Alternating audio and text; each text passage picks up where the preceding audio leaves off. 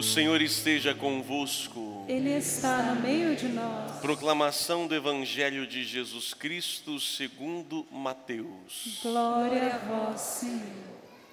Naquele tempo, Jesus disse aos, aos seus discípulos: A vinda do Filho do Homem será como no tempo de Noé.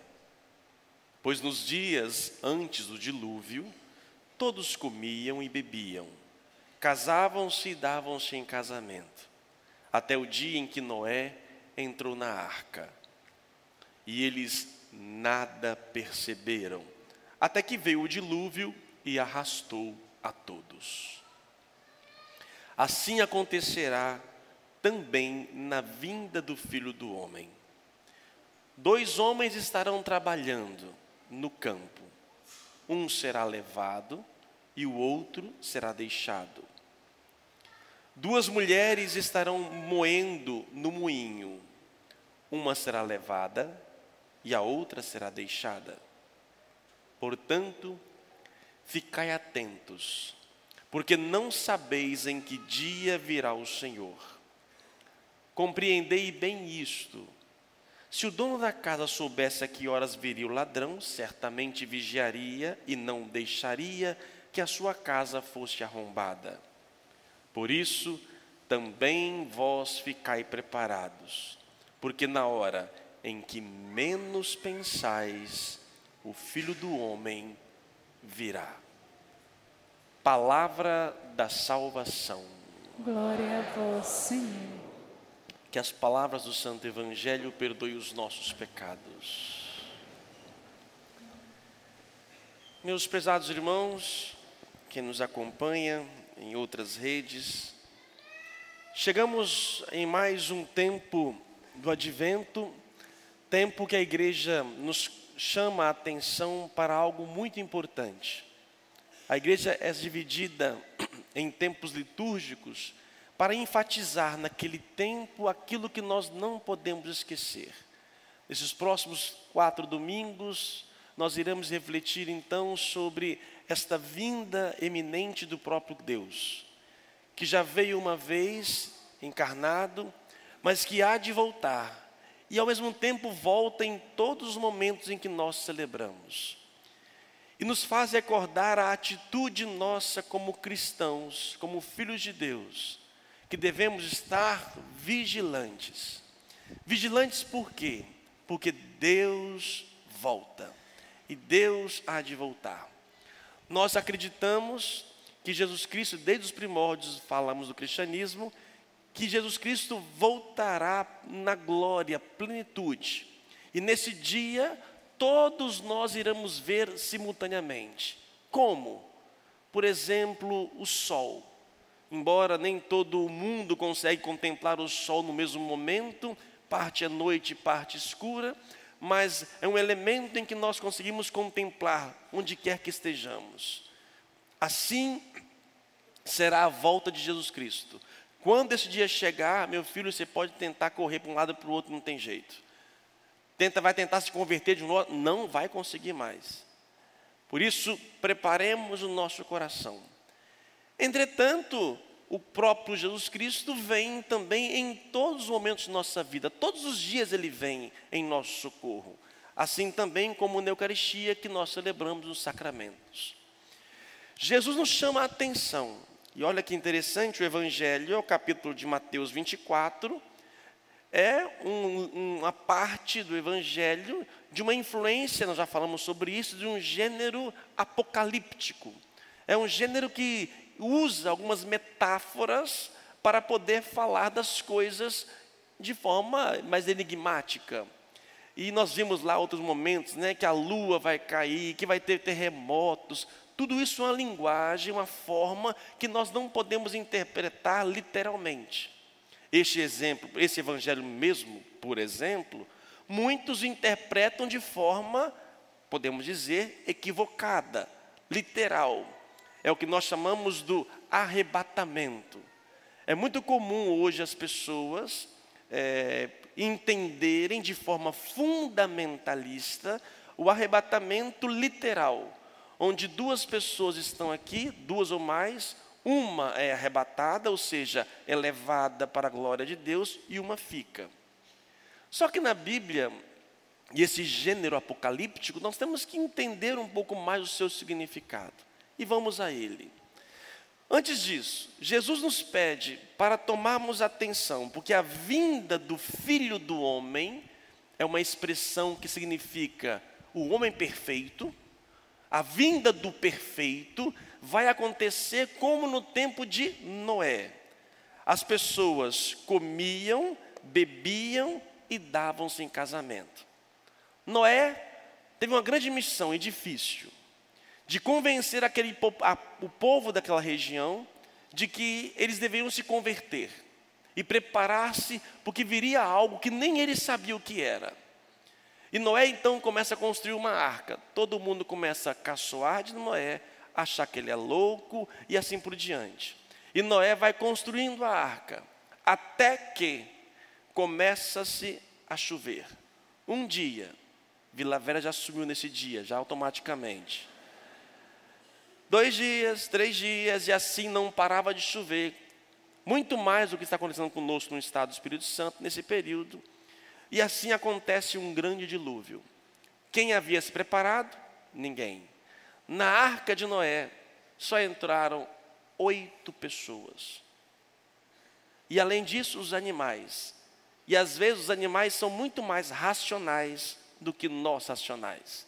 Eles, você percebe que os animais, eles percebem um, sim, o sentido da natureza, os sinais da natureza, o clima, eles estão mais atentos. O ser humano está preocupado com o quê?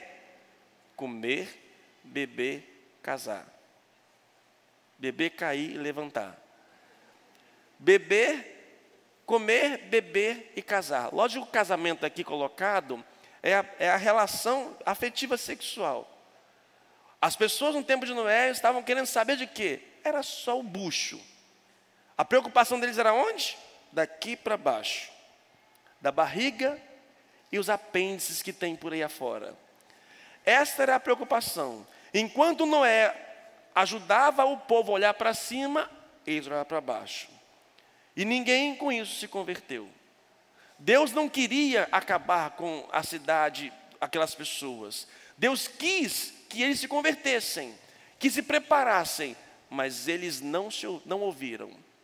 Morreram todos, não por vontade divina, mas por causa da surdez. Deus a cada momento e a cada tempo suscita um profeta para dizer: levanta a cabeça, prepara, vigia, porque de uma hora para outra Deus há de vir. Não é porque ele esteja demorando, eu vou relaxar e achar que nada vai acontecer comigo. Porque ou ele vem, ou eu vou. Isso é fato. Ou eu vou vê-lo vindo com os meus olhos aqui na terra, a sua vinda, ou ele vai me ver chegando na porta do paraíso, podendo entrar ou não, com os meus olhos espirituais. Olha que interessante a segunda leitura que nós ouvimos hoje. São Paulo, já séculos e séculos e séculos e séculos depois de Noé, São Paulo escreve uma carta para os romanos. E olha o que ele exorta a comunidade de Roma: despojemo-nos das ações das trevas e vistamos as armas da luz, procedamos honestamente, nada de glutoneria. Você que é isso? Que é comer exageradamente. Nada de glutonerias, nada de bebedeiras e nada de orgias sexuais e imoralidade. Está vendo que passa o tempo, passa a geração, o homem que é preocupado com o quê? Comer, beber, uhum. Comer, beber, fazer as coisas. É. E aí o problema, o problema não está no comer, no beber e fazer as coisas, ou se relacionar. A preocupação, a questão é, como diz no tempo aqui de Jesus, falando sobre Noé, e eles nada perceberam até que o dilúvio chegou. Eles nada perceberam, não tinham olhar além disso. De geração em geração, o ser humano corre a grande tentação de olhar para baixo e não olhar para cima. A sua vida está preocupada daqui para baixo do que daqui para cima. A mente, a razão, o sentimento, isso não conta, é aqui. E ali vemos cada vez mais voltado para a comida. Comida e bebida também se refere a tudo aquilo que é terreno. Aí a pessoa trabalha um, 10 horas, 15 horas por dia, trabalha, trabalha, trabalha, trabalha, o tempo todo trabalho, para quê? Para ter comida, para beber e fazer as coisas. Comer, beber e fazer as coisas. A vida vira em torno disso. E de tempos em tempos Deus suscita, como suscitou Noé, como citou Paulo, e suscita hoje o tempo do advento para exortar. Ou nós estejamos em atitudes vigilantes, ou nós também seremos naufragados, seremos, nos perderemos na morte eterna. A vida não se restringe a estas coisas. Que faz parte da vida humana, sim. Necessário, sim, mas cautela. O problema é quando eu faço dessas atividades o sentido da minha existência. Quanto tempo você fica sem comer? Você consegue ficar? Você consegue ficar sem beber? Algum álcool, por exemplo? Você consegue ficar um dia sem tomar álcool? Consegue ficar um final de semana sem? É difícil para você? É difícil ficar sem fazer as coisas? Alguns estão acostumados já, já não tem mais, né? Bom, para mim, para nós aqui, né, Fiote? Então, já era, né? É. Ave Maria, Ave Maria. Põe Ave Maria nisso. Mas é interessante que é o controle, é a busca. Não é pecado, gente. Não é que estamos dizendo que nós devemos abster de tudo, não. Devemos saber a medir. A felicidade está em não fazer tudo o que quer, mas é aprender a controlar os seus instintos. E olha que sabedoria, na parte sexual, por exemplo, olha que sabedoria da igreja. Enquanto ela ainda hoje, ela prega a castidade, ela ainda prega contra os métodos anticoncepcionais, para quê? Para que isso? Enquanto a sociedade, a ciência oferece para nós todos os métodos possíveis para você se relaxar e fazer o que quiser. Quando a igreja propõe isto, não que ela é contra a, a atividade sexual, mas é uma forma de você saber o controle. Estou querendo, estou com vontade, mas se eu fizer hoje eu sei que tem consequências. O que, que eu vou fazer então? Ave Maria, Ave Maria, Ave Maria. Eu me controlo. Eu não faço daquela situação o sentido da minha existência. Porque se eu não tiver, eu vou viver. Quando eu começo a controlar seja as partes básicas da minha vida: comer, beber, relacionar. Quando eu consigo ter o equilíbrio e não deixo que elas me dominam, cara, se é arrebatado. Você é uma pessoa arrebatada. E aí diz Jesus: estarão na vinda do Filho do Homem, na vinda da perfeição, para que você possa alcançar o caminho da perfeição, vai ter vão ter dois homens, um trabalhando, outro também. Só que um estará arrebatado e outro deixado. O que é aquele arrebatado? É aquela pessoa que consegue ter equilíbrio com as coisas da vida, a partir de Jesus Cristo. Dá prazer em comer? Muito, gente. Tranquilo, como é gostoso comer, como é gostoso tomar uma boa bebida. Lógico, mas eu consigo dizer não. Se você não consegue, aí você vê a nossa sociedade de hoje. Vamos ver, nós, comparar com o tempo de Noé, com o tempo de Paulo aos Romanos e o tempo hoje. Será que também nós não estamos nos perdendo? A obesidade cresce cada vez mais. Não que a, temos a obesidade doença, mas por outro lado nós temos um povo doente que não sabe dizer não e se alimenta muito mal. A bebida, quantos estragos não tem feito, sido feito na família? Quantos casamentos dilacerados por causa da bebida? Uma bebida, uma droga legalizada em nosso país. Quantos acidentes de trânsito por causa da bebida? quantas desgraças por causa da bebida. Gente não consegue dizer não. Entrar então no mundo sexual, acho que nunca como hoje o ser humano se deturpando tanto na parte afetiva sexual. A prostituição virtual está em todos os âmbitos, em todas as casas, em todos os celulares. Compete a eu dizer sim ou não. Nunca foi tão fácil aprender sobre sexualidade de forma errada como hoje.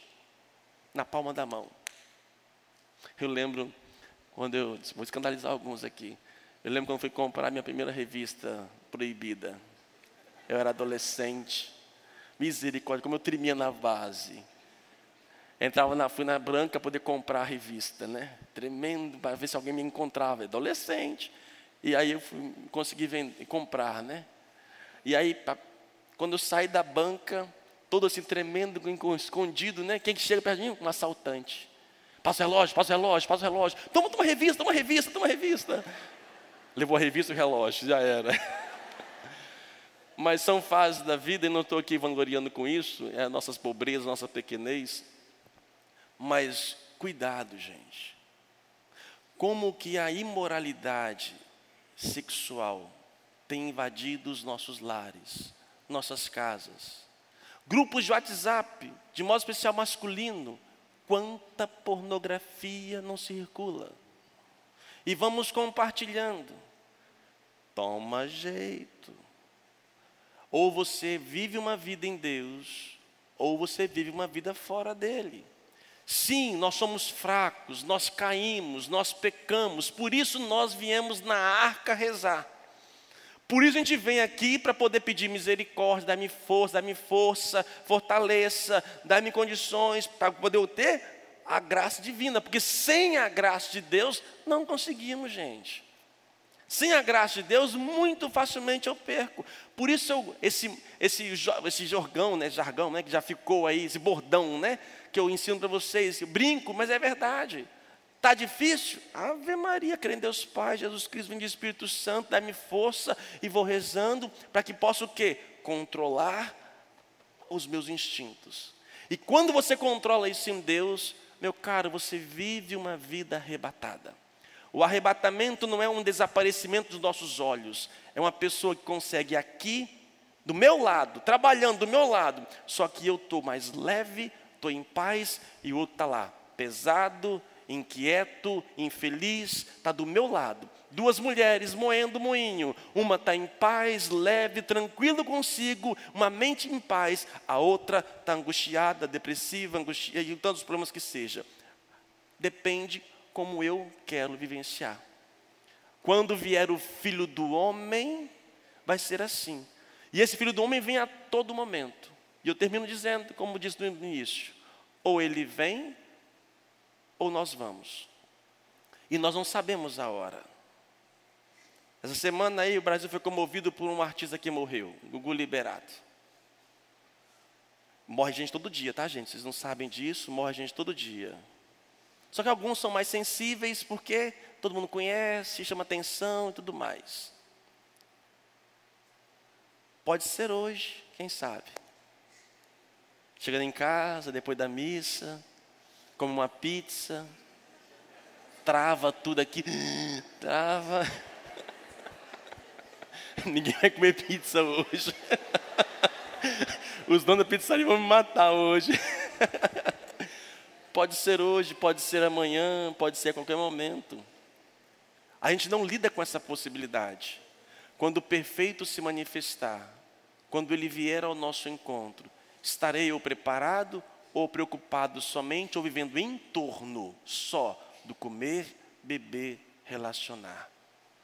Aprenda a jejuar. Aprenda o caminho da castidade. Você sabe que no matrimônio é possível ser casto? Matrimônio casto não quer dizer que não tenha relação, mas sabe fazer da relação o seu momento, lugar e a hora exata. E não torna a relação em si o sentido da sua existência. Esse dia atendi uma pessoa que, um jovem, ele tinha viciado em tanto sexo, tanto sexo, já pegou não sei quantas centenas de prostitutas por aí afora, vazio, e querendo se libertar e não consegue. Criou-se uma dependência tamanha. E ao mesmo tempo é um prazer momentâneo, ao mesmo tempo um vazio existencial. E como isso é difícil. São questões básicas que eu tenho que ter o controle. Este é o caminho do arrebatamento. E ele há de voltar. Por isso, prepare o teu coração. Vigie, como se tivesse um ladrão para poder entrar a qualquer momento na sua casa, porque a qualquer hora o ladrão, a morte ou que seja, vai entrar na sua vida e você tem que estar preparado. Louvado seja o nosso Senhor Jesus Cristo.